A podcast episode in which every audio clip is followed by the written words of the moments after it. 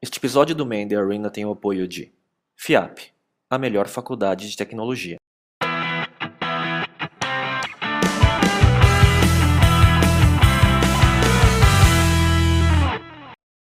Oi, amigos, esse é o The Arena, estamos no episódio número 36. Eu sou o Léo Cuba. E eu sou o Miguel Cavalcante. Uma satisfação ter aqui é, Stefan Ximenes e Christian Gessner. Queria pedir para vocês, primeiro, como a gente sempre faz, contar um pouco histórico de cada um, né? mas a pergunta que não quer calar, a gente está conversando aqui com o Léo, é qual de vocês dois é o gringo? Vamos falar e depois eles veem pelo sotaque quem que é o gringo, então. Uh, eu começo então me apresentando. Uh, primeiro é um prazer muito grande estar aqui com vocês. Uh, nesse auditório aqui, eu vejo muitos rostos muito jovens, é bem legal isso aqui. Um, eu sou formado em Relações Internacionais, sou... Depois de estudar Relações Internacionais, eu, eu fiz um curso de empreendedorismo também ainda, na FAAP, sempre quis ser um empreendedor e logo durante meu período de faculdade estava aquela dúvida entre procurar um estágio, fazer um programa de trainee ou empreender. Eu decidi por empreender. Montei ainda na, na, durante meu período de faculdade uma revista online de inovação e negócios chamada Mundo Inova, que até depois acabou me levando a conhecer o Christian, por isso ele vai contar como que nós acabamos nos conhecendo. Isso era em que ano? Isso 2008, eu acho. Uh, então, nesse período, eu montei essa revista de inovação e negócios, acabei nunca conseguindo ganhar dinheiro com isso, mas eu consegui ter muitos contatos e consegui ter a possibilidade de conhecer muitas pessoas interessantes. Uh, e realmente foi o meu MBA pago, esse período de experiência que eu tive, de contato com personalidades uh, que eram influentes no, no mundo dos negócios e de inovação. Nesse meio tempo, eu fui numa viagem humanitária para a África, Uh, comprei uma série de produtos artesanais. Quando eu cheguei no Brasil, que eu ia dar de presente, eu decidi montar um negócio em cima daquilo. Passei na rua Gabriel Monteiro da Silva, uma rua para vender, uma rua de loja de produtos de design, auto design, e, e comecei a tentar vender aqueles produtos. Não tinha nem preço. Uh, achei uma loja que quisesse comprar aquilo, consegui vender mas não tinha nem como entregar porque eu não conhecia os fornecedores. Então, com o dinheiro que eu conseguia venda, voltei, paguei minha viagem, fui para a África uh, e comecei a fazer um negócio de importação de produtos da África para o Brasil. Depois disso, fui trabalhar durante um ano na Tecnoset, uma empresa de TI, atuando na área de inovação, uh, desenvolvendo uma série de novos produtos ali. Acabei depois conhecendo um, um investidor alemão chamado Oliver Jung, através do Christian, Uh, e esse investidor ele monta negócios no mundo inteiro. Ele foi responsável por estruturar o, o investir no Clicon aqui no Brasil, o Brands Club. Uh, fui trabalhar para ele no Clicon e nesse depois do Clicon fiquei durante seis meses lá e eu, a gente tinha estabelecido um, um, praticamente um contrato verbal que se eu conseguisse bater uma boa meta de vendas, então fui atuar como praticamente um vendedor, ele ia me dar um projeto para eu tocar, um projeto empreendedor onde ele iria investir. Ah, consegui bater a meta, ele investiu, saí do Clicon, montei um projeto de online também chamado Gourmeu. Uh, mas logo depois que eu montei o Gourmeu, o Oliver Young ele acabou sendo assinando um contrato com o Airbnb para ser o responsável pela internacionalização do Airbnb. E ele falou: bem, eu preciso de você. Esse projeto é muito maior do que que você está hoje e acabou me tirando. E aí eu estou no Airbnb desde janeiro do ano passado, quer dizer, um pouquinho antes. Está com quantos anos? 26 anos. Ah, para saber esse tempo todo, essa história toda de viajante até country manager, quanto tempo tinha levado, né? E o Christian? Bom, então dá para ouvir que ele é o gringo, não? Mas, não, brincadeira à parte. Então, uh, por que estou uh, hoje aqui, ou por que estou um, no Brasil? E a resposta é bem simples. Uh, oito anos atrás estava aqui no, pela primeira vez no Brasil como turista e me gostou tanto aqui no Brasil quanto as pessoas, a cultura, a mentalidade que eu falei, eu tenho que voltar e experimentar se gosto daqui não só para viajar, mas também para viver e trabalhar. E isso eu fiz quatro anos atrás. No uh, final do meu doutorado na Alemanha, eu organizei dois projetos aqui no Brasil. Um projeto foi numa consultoria empresarial aqui em São Paulo e outro foi um, uh, um trabalho no Instituto de Economia na UFRJ no Rio. Então, é, falei, ok, vou, vou, usar esse tempo para experimentar se gosto daqui de verdade ou não. E o que aconteceu durante esse tempo, cheguei a conhecer o Stefan também, que foi uma coincidência. e a gente começou a montar também uh, nossa própria empresa, nossa, uh, uma, uma, ideia nossa que foi, na verdade, nada diferente que trazer uni, o, o, o, instituto onde eu fiz meu doutorado, a gente queria trazer esse instituto para cá, porque essa minha universidade na Alemanha já tem institutos na Rússia, China, na Índia, mas não no Brasil. Bom, então a gente queria trazer esse instituto para cá e o que aconteceu no meio do caminho eu cheguei a conhecer esse investidor alemão que o Stefan já mencionou. E esse investidor alemão me perguntou: você não quer fazer uma coisa interessante de verdade? e aí ele me falou das ideias dele, querendo trazer o, o Brands Club ou essas ideias do clube de compras e, um, e compra coletiva aqui para o Brasil. E aí ajudei ele na construção dessas empresas, igual o Stefan. Uh, fiquei depois responsável para o Springstar em geral, que é a incubadora dele, antes de entrar no Airbnb.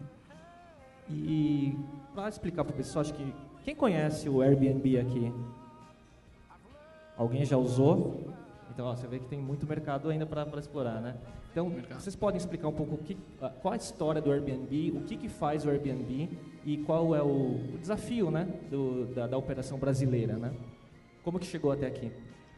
Perfeito. Ah, uma história bem curiosa de um empreendedorismo ah, onde a pessoa começou de forma completamente ah, baseada numa necessidade e que teve um grande sucesso. Então, vou contar para vocês. Em 2008, ah, o Airbnb foi fundado por três fundadores, o Brian, o Joe e o Nate. Eles moravam em São Francisco. Ah, o Brian e o Joe eles eram designers e eles basicamente tinham decidido pedir demissão dos seus empregos para criar e empreender algo grandioso. Eles não sabiam o que, que eles queriam da vida, mas eles queriam empreender algo grande. Ah, com isso, eles resolveram se mudar para um apartamento e olharam para a conta bancária de um, para a conta bancária do outro, e eles perceberam que eles não tinham nem dinheiro para pagar o aluguel daquele mês. Então eles até falaram, pô, a gente devia ter pensado antes de pedir demissão, né? Ah, no mesmo mês que eles estavam tomando essa decisão, tudo mais, o dono do apartamento resolveu subir o valor do aluguel deles. Falou, então ficou mais caro. Eles não tinham dinheiro para pagar. E eles falaram assim: bem, a gente não tem nem como pagar o nosso aluguel. O que, que a gente vai fazer? E aí, como eles são designers, eles ouviram que estava tendo uma conferência de design em São Francisco e que todos os hotéis da cidade estavam lotados. E eles falaram assim: pô, o nosso apartamento é um apartamento bonito, é um apartamento legal por que não alugar um colchão de ar num quarto aqui? E aí, por que não colocar um segundo colchão de ar na sala? Por que não criar um alugar um terceiro colchão de ar? Então, em uma noite, eles montaram um site, naquela época chamada de Air Bed and Breakfast. O Air é porque é um Air Mattress, um colchão de ar. Bed and Breakfast, porque é o sistema de cama e café. Montaram esse site anunciando que eles estavam com a opção de hospedar três pessoas na sua casa, na casa deles, no apartamento, para aquela conferência em São Francisco. Ah, em menos de algumas, eles anunciaram isso para os blogs de design. Em pouquíssimo tempo, pessoas já estavam extremamente interessadas em ficar com eles. Ah, pessoas de perfil até que eles não imaginavam, um indiano, uma senhora de idade, um pai de família de três filhos, todos desesperados para poder ficar com eles. Ah, eles acabaram hospedando essas pessoas, a experiência foi sensacional. Ah, e eles começaram com isso o, o assim, pô, isso aqui parece uma coisa bem interessante para a gente pagar o nosso aluguel. Por que, que a gente não desenvolve essa ideia? Ao meio do caminho eles começaram a desenvolver a ideia, começaram a se apaixonar pelo produto e decidiram que essa seria o grande, esse seria o grande negócio deles. É isso que eles gostariam de investir. Uh, passaram por dificuldades extremas por mais ou menos um ano e meio. Eles não tinham nem dinheiro para comer. Eles tiveram que criar. Eles tiveram. Eles, foi durante a campanha do John McCain e do Barack Obama. Uh, eles criaram um, uns sucrilhos uh, ah, para colecionador, que era o Obama O's e o Captain McCain's. Aí eles acharam uma empresa para produzir as caixas, foram no supermercado, compraram sucrilhos, abriam os sucrilhos e ficavam colocando nos sucrilhos deles e venderam como itens de colecionador. Se vocês procurarem no eBay, vocês ainda vão encontrar. Assim, é super caro isso hoje, é uma raridade. E conseguiram vender esses produtos, foi estava bem na mídia. Uh, conseguiram pagar suas dívidas e cair e, e, basicamente só ficaram do zero a zero. Uh, finalmente, em 2009, nos idos de 2009, eles entraram num, num acelerador nos Estados Unidos chamado Y Combinator, né? Um, e, e, basicamente um programa onde eles recebem um, um dinheiro de um, de um investidor, e esse investidor é, é uma das pessoas bem conhecidas, é o Paul Graham, e em troca de um, uma participação na empresa, e, ele, e, ele, e aí eles receberam um processo de mentoria, e esse Paul Graham chegou para eles e falou assim, o que, qual que é o maior mercado consumidor de vocês? Ele falou assim, bem, a gente acredita que o mercado de hospedagens em Nova York, pessoas hospedando outras pessoas nas suas casas, é um grande mercado, nosso principal mercado. Ele falou assim: o que vocês estão fazendo em São Francisco? Vão para Nova York. Foram para Nova York e eles começaram a reparar que as opções de hospedagem eram bem ruins. A qualidade das opções de hospedagem, as fotos não eram boas. Eles falaram assim: bem, nós somos designers, então a gente pode trabalhar em cima desse assunto. E aí eles foram lá, tiraram fotos, conversaram com os anfitriões, ouviram todo o feedback deles, arrumaram o site voltaram para São Francisco, arrumaram um site, faturamento dobrou. Eles começaram a fazer isso, sempre em sempre, o faturamento começou a dobrar, dobrar, dobrar, dobrar. Hoje, a gente já hospedou mais de 4 milhões de pessoas até o final do ano passado, 3 milhões só em 2012. A empresa foi avaliada no meio de 2011 com mais de um bilhão de dólares e a gente recebeu um aporte de capital de mais de 112 ah, milhões de dólares ao longo da vida. Ah, é uma empresa que tem mais de 300 mil opções de hospedagem em todo o mundo e está presente em mais de 192 países, em mais de 30 mil cidades. Quantas pessoas dormem num, numa cama alugada pelo Airbnb por, por noite? Bem, então, um, eh, no ano passado, isso também é engraçado, porque a gente tinha uma record night, uma noite dos recordes, foi em julho do ano passado, e tinha 60 mil pessoas em uma noite só. Um, mas por que estou mencionando isso? Porque no final do ano a gente já tinha mais que 100 mil pessoas numa noite só no mundo todo no Airbnb. Não? Mas essa noite dos 60 mil no julho do ano passado foi bem interessante porque a gente fez também uma análise um, mostrando que tipo das pessoas são são os nossos hóspedes, que tipo das pessoas usam o Airbnb, não? porque muitas pessoas pensam, ah, são os mochileiros, são só as pessoas jovens, mas isso não é verdade. Então, dessas 60 mil hóspedes, tinha um, a metade deles tinha uma idade em cima dos 30 anos. E 10% dessas 60 mil pessoas tinham uma idade em cima dos 50 anos. E tinha até 300 pessoas que tinham uma idade em cima dos 70 anos. Então já isso também mostrou é, que isso não é uma ideia só dos jovens, mas uma ideia assim, global de, de, de, todas as idades. E até um pouco do que você se posiciona, o produto, né, que é uma plataforma para você locar é, locais únicos, né, pelo mundo, né? Então, quer dizer, não é só o conceito do quarto num apartamento, pode ser um castelo na França, por exemplo, não é isso? E, e como é que foi, é, é, Christian, a chegada do Airbnb no Brasil e, e como que está a operação aqui? Porque apesar de ser uma empresa bilhona, de valuation de bilhão, né, você vê que pouca gente conhece ainda no mercado brasileiro, pelo menos a marca, né? É verdade. Então, um, vou talvez fazer um pouco um, um, passo para trás. Então, por que o Airbnb está hoje aqui no Brasil? Porque em 2011 um, a empresa entendeu que a gente precisa também ter operações fora dos Estados Unidos porque tinha uma, uma, uma, um escritório só, eh, só em São Francisco e eles entenderam que estamos crescendo muito agora também fora dos Estados Unidos. E aí eles eh, entenderam que precisamos, a gente precisa de uma presença nos mercados principais. E aí eles também eh, identificaram o Brasil como um mercado-chave para o futuro. Então, o que a gente ouviu aqui no Brasil, antes de abrir o escritório, foi principalmente a dúvida: será que isso funciona no Brasil? Será que isso funciona num país onde tem tanta falta da confiança, não? em geral, mas ainda também mais entre os brasileiros? Mas, na verdade, isso foi uma coisa que a gente uh, ouviu em todos os mercados, em todos os países onde a gente abriu um escritório. E, no final, deu certo em todos os mercados. Então, uma coisa um, que queria compartilhar, o que a gente um, viu aqui quando a gente começou um ano e meio atrás, é que a gente chegou a conhecer os, os primeiros anfitriões uh, brasileiros aqui e eles receberam a gente aqui sem saber que a gente está trabalhando para o Airbnb. E eles fizeram, se todas as coisas uh, que a gente nem esperava, como, por exemplo, pegando a gente no aeroporto nas duas da madrugada, uh, oferecendo um jantar, almoço. Então, todas essas coisas que não são, uh, que não é obrigação, não são opcionais, mas eles mostraram que eles têm uma hospitabilidade que é até única na minha perspectiva. Eh, a hospitabilidade do brasileiro é, é, única. Tem poucos países, ou poucas uh, populações em outros países que têm, têm essa hospitabilidade. Então, uh, para mim, já uh, eu tinha certeza desde sempre que isso tem tudo para dar certo. E quanto a esse ponto de falta de confiança, porque isso também uh, funcionou muito bem, está funcionando cada vez melhor, e porque uh, cada usuário tem um perfil. Então, isso também é um, um, assunto bem importante. Então, como cada usuário tem um perfil, você consegue ver na hora se a pessoa é confiável ou não. Por exemplo, eu querendo ficar assim, na, na, sua casa, você vai ver no meu perfil, ok? O Christian tem um telef telef telefone verificado, tem 500 amigos no Face você vai ver toda a história de todos os outros anfitriões que já visitei falando que o Christian é um ótimo hóspede.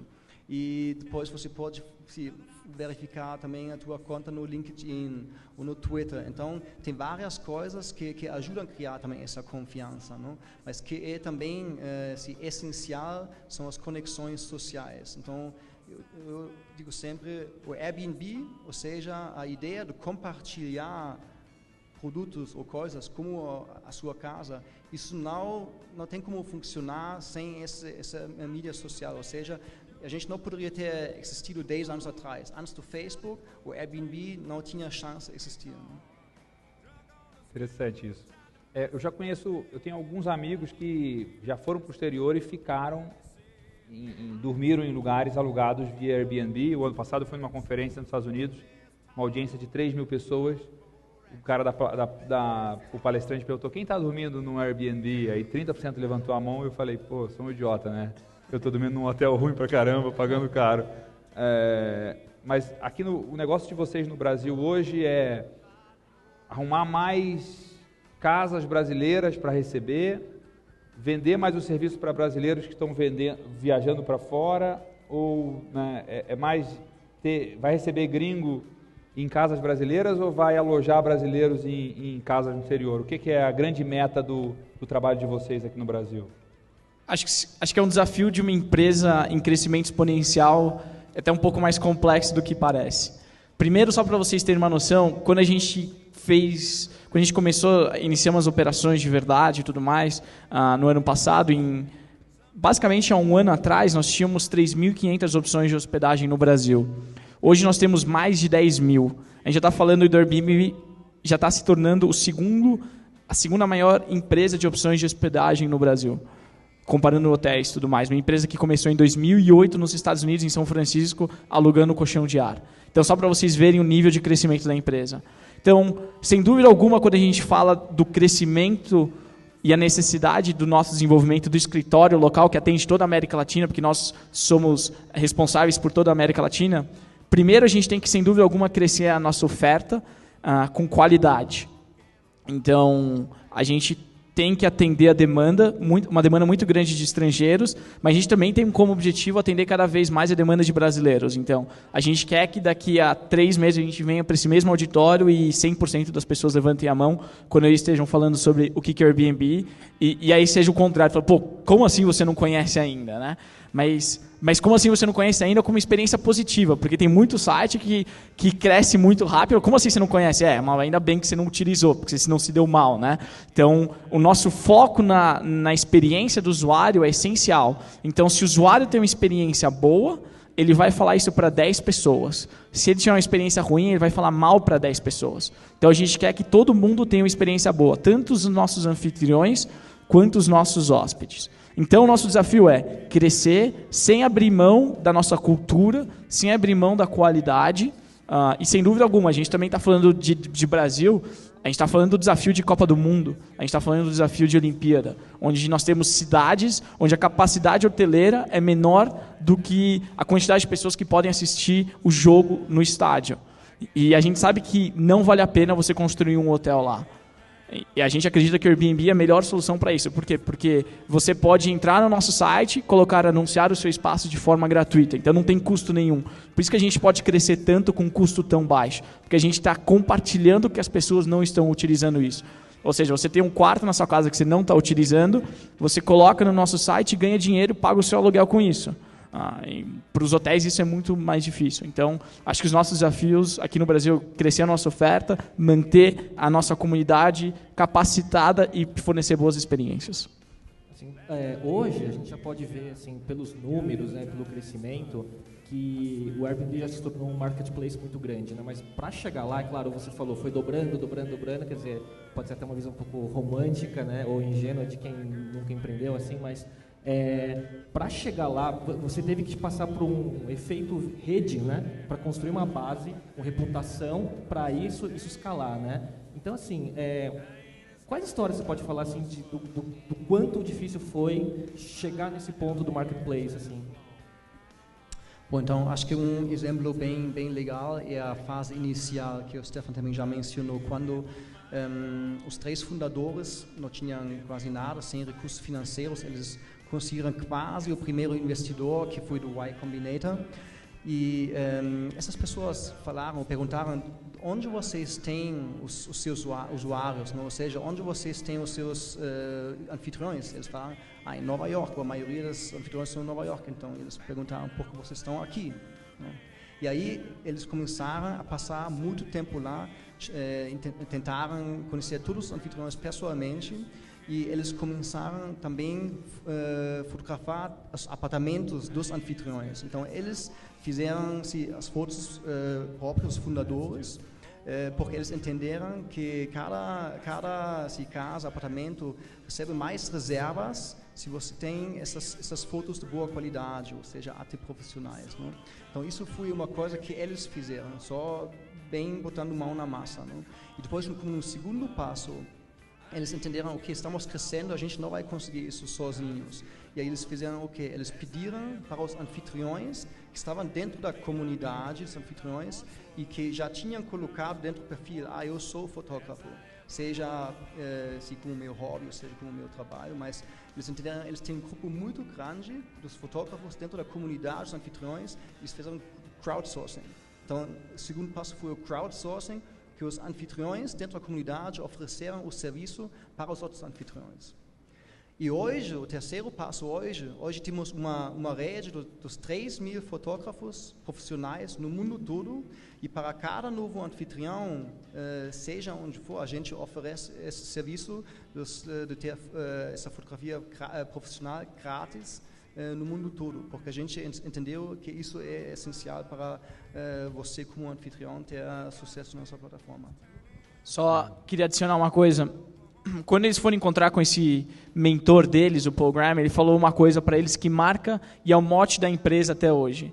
Ele falou uma coisa: é melhor você ter 100 usuários que te amam, que te adoram, que fariam tudo por você, que ter mil, dez mil que gostam de você, mas mais ou menos.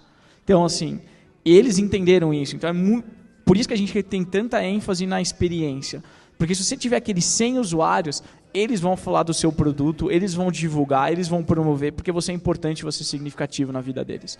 E, óbvio, comece, é difícil você ter esses 100 usuários iniciais, mas quando a experiência deles é tão boa, o boca a boca vai levando a esse crescimento. É isso. 3 milhões, assim, a empresa fez 4 milhões de pessoas utilizaram o serviço e praticamente 3 milhões só no último ano. Ou seja, isso é só se consegue por crescimento orgânico, ah, boca a boca. Você, vocês podem assim explicar um pouco mais o que que é, o que, que vocês fazem para na prática para gerir essa reputação de quem aluga o seu, sua, uma parte da sua casa, um quarto e de quem contrata isso? O que, que vocês fazem na prática para que o negócio funcione? Porque isso é, um, é o negócio chave, né? De tem que ter uma reputação dos dois lados né, funcionando e é, bem, então eu queria já adicionar também uma coisa que tá, também está entrando nesse assunto. Então, é, como o Stefano falou, qual foi a chave para uma plataforma funcionar? Você precisa é, é, se tu scale, né? precisa volume. Então, é, começou com esses 100 anfitriões que, que adoram a gente, em vez de só gostar. Né? Mas o que também que está atrás desse conceito, atrás desse conceito é que você não tem necessidade de investir no marketing, porque essas pessoas vão fazer o marketing para vocês. Então você vai ter já um, ter um marketing grátis. Né? E até hoje, mesmo até hoje, cinco anos depois da fundação, a gente, se nós somos hoje uma empresa que nunca gastou eh, muito no marketing, ou seja, comparando com outras empresas do nosso porte, a gente gastou pouquíssimo no online marketing.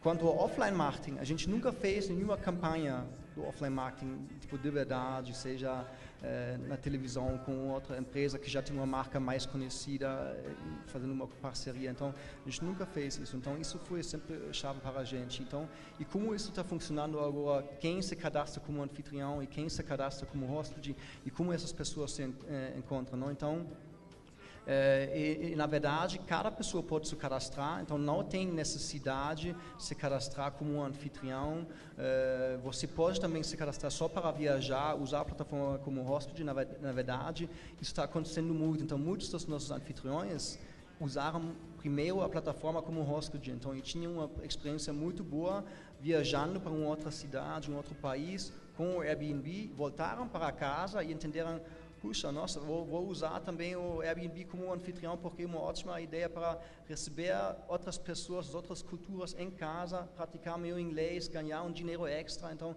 essas são as, eh, motivações uh, principais que tem no lado do, do anfitrião. Né? É, a gente já falou, vocês falaram sobre isso, mas é, ano que vem tem Copa do Mundo, né? Então, vocês falaram assim que provavelmente a gente não tem infraestrutura hoteleira e tudo mais para receber todo mundo. É, existe algo específico que vocês estão fazendo para aqui no Brasil para facilitar essa geração de novas demandas, né? E, e, e na verdade assim, é, já vai acontecer naturalmente, porque como a plataforma está crescendo muito, em um ano vocês já vão estar tá muito maiores naturalmente, organicamente, né?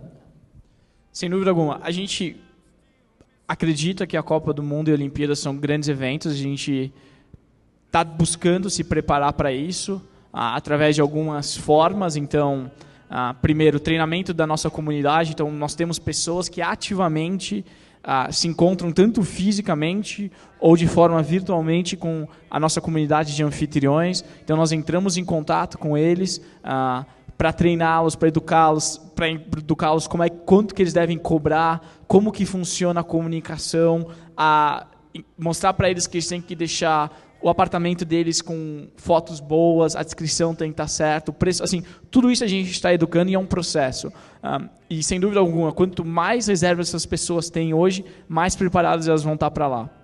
Então a gente está buscando fazer primeiro essa educação, fazer uh, um entendimento de o, o, tamanho do mercado que a gente precisa, qual que é o tamanho que a gente precisa estar nas cidades que são relevantes para nós para que a gente consiga atender a demanda, mas ao mesmo tempo para que a experiência do nosso anfitrião não seja ruim. Ou seja, eu não quero prometer nada para o meu anfitrião.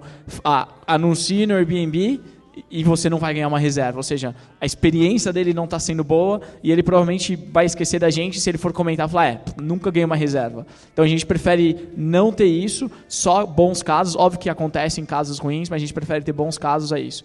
E óbvio, a gente também está tentando, a gente está desenvolvendo algumas coisas muito interessantes aí, uh, que estão na nossa caixinha, no nosso segredo, e a gente espera que uh, vão nos ajudar bastante no desenvolvimento da empresa. Então, tem, tem uma pergunta aqui que, é. que então não, não, vamos ter, de, é, novidades é. e features. É.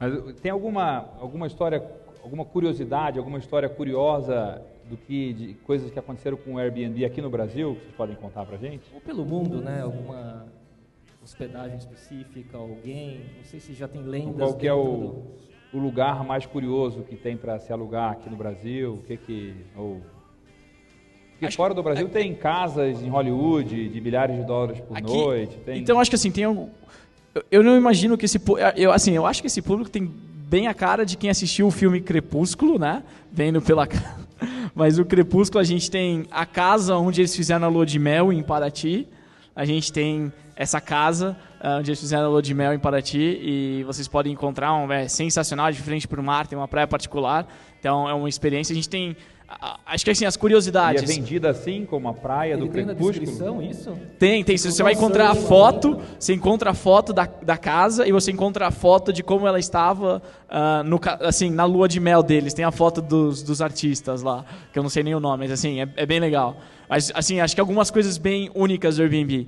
Você pode alugar um barco, você pode alugar um iate, você pode alugar um avião, tanto dormir num avião, na Costa Rica a gente tem um avião que está preso numa pedra, você pode alugar assim e se dormir lá, ou você pode literalmente voar.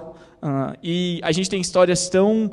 ah, primeiro, uma história que eu ouvi recentemente, acabei de dar uma palestra e uma pessoa falou para mim: ó, eu encontrei o meu sócio no Airbnb, estava no Airbnb, acabei conversando, estamos montando uma empresa, viramos sócios. A gente já tem pessoas que casaram porque estavam hospedando e outras pessoas.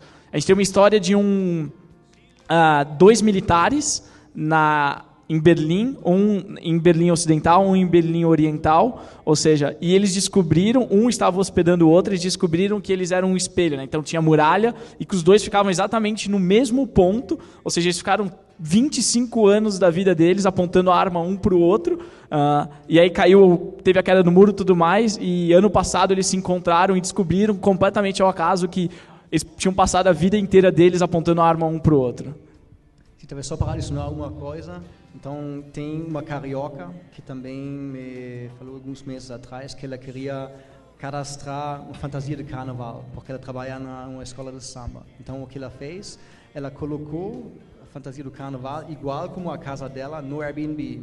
Isso é muito bom exemplo do, do- do como a gente também se enxerga, porque a gente não se enxerga só como mais uma empresa de aluga temporada, não? mas a gente se enxerga como uma empresa que está criando uma nova indústria, uma nova indústria que se chama consumo compartilhado. não? Então, e hoje, por uma certa coincidência, estamos eh, se focando em um produto que qualquer tipo de espaço. Então, hoje você pode eh, clicar no botão eh, cadastra seu es- espaço e aí você tem quatro opções. Primeiro, um quarto, eh, um apartamento, uma casa ou outros. E nos outros, as pessoas já começam a cadastrar esses produtos óbvios para compartilhar, como eh, carro, vaga de estacionamento, bicicleta, barco, não? mas também coisas mais tipo, especiais, como uma fantasia. Mas é isso onde a gente também se enxerga ao meio longo prazo, não? que a gente quer virar a plataforma do consumo compartilhado. Muito legal. E para finalizar, eu queria que vocês, assim, com a experiência de vocês, pudessem compartilhar é, o que, que lição de empreendedorismo vocês gostariam de compartilhar com, com o público, tanto aqui na FIAP como na audiência que vai assistir o episódio. Tem uma lição que eu sempre gosto de falar, é pense grande. Se você for montar, se você quer se transformar no empreendedor, ah, pense grande, porque o tempo que você vai gastar para montar uma ideia pequena vai ser exatamente é igual ao tempo que você vai gastar para montar uma ideia grande. As suas horas de trabalho são um recurso limitado. Então, se você for investir essas poucas horas que, que Deus te deu todo dia quando você for acordar, invista em algo que tem significado, que você vai conseguir um grande alcance, que você vai conseguir escala. Porque não vai fazer muita diferença. Eu já fiz coisa pequena, já fiz coisa grande. É verdade. Dá o mesmo trabalho. Então, invista em coisa grande. Bom, eu diria que hum, a cultura é uma coisa que muitas pessoas eh, subestimam. Ou seja, eu também, ah, dois anos atrás, se alguém teria falado, ah, tipo, quando você começa a montar a sua própria empresa, também toma conta da cultura, eu teria falado, ok, beleza, se vou, vou, vou pensar. Não? Mas o que, o que mudou nos últimos dois anos, que eu vi no Airbnb, é que faz muita diferença, porque eh, a Airbnb é uma empresa que acho que tem, tem poucas empresas, talvez não tem nenhuma outra empresa que cresceu tão rápido, que abriu tantos escritórios ao mesmo tempo no mundo todo. Não? E como eh, a gente conseguiu manter também essa cultura e, eh, e a ideia que você entra em qualquer escritório no mundo todo e você está se sentindo igual como numa matriz ou em qualquer outro lugar, é por causa dos, dos valores eh, dos fundadores que eles sempre destacaram e protegeram. Não? Por exemplo, eles sempre falaram do more with less. E do more with less, então faça mais com menos, é tão importante quando você tem de repente 100 milhões de dólares na sua conta, não? porque você é, tem de repente tantas opções onde investir, onde entrar, é, em, em, que outras novas áreas você vai querer expandir. Então é tão importante que você como fundador ou como um dos líderes iniciais também nunca esqueça de onde você veio e de onde começou. Muito interessante, é. Bom, a gente está chegando no fim desse episódio 36 aqui do Man the Arena. Queria agradecer a presença de vocês, queria agradecer a presença do Stefan e do Christian. É uma satisfação estar aqui com vocês e poder aprender sobre a história, sobre a experiência, sobre o que está e a gente não sabe se tem uma próxima empresa de um de bilhão de dólares aqui é, na cabeça presente, dos empreendedores é, da certeza. FIAP, né? É com certeza tem muita gente pensando grande aí. Prazer foi nosso. Muito obrigado pela oportunidade. Obrigado pelo convite. Obrigado, pessoal.